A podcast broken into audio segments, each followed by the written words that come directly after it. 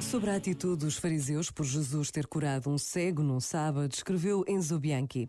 Os fariseus, aqueles que conhecem todas as regras, não experimentam alegria pelos olhos novos do cego, porque lhes interessa a lei e não a felicidade do homem. Milagres ao sábado? Nunca. Não compreendem que Deus prefere a felicidade dos seus filhos à fidelidade à lei, que Deus fala a linguagem da alegria e por isso continua a seduzir.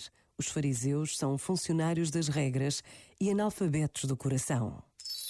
Este momento está disponível em podcast no site e na app da RGF.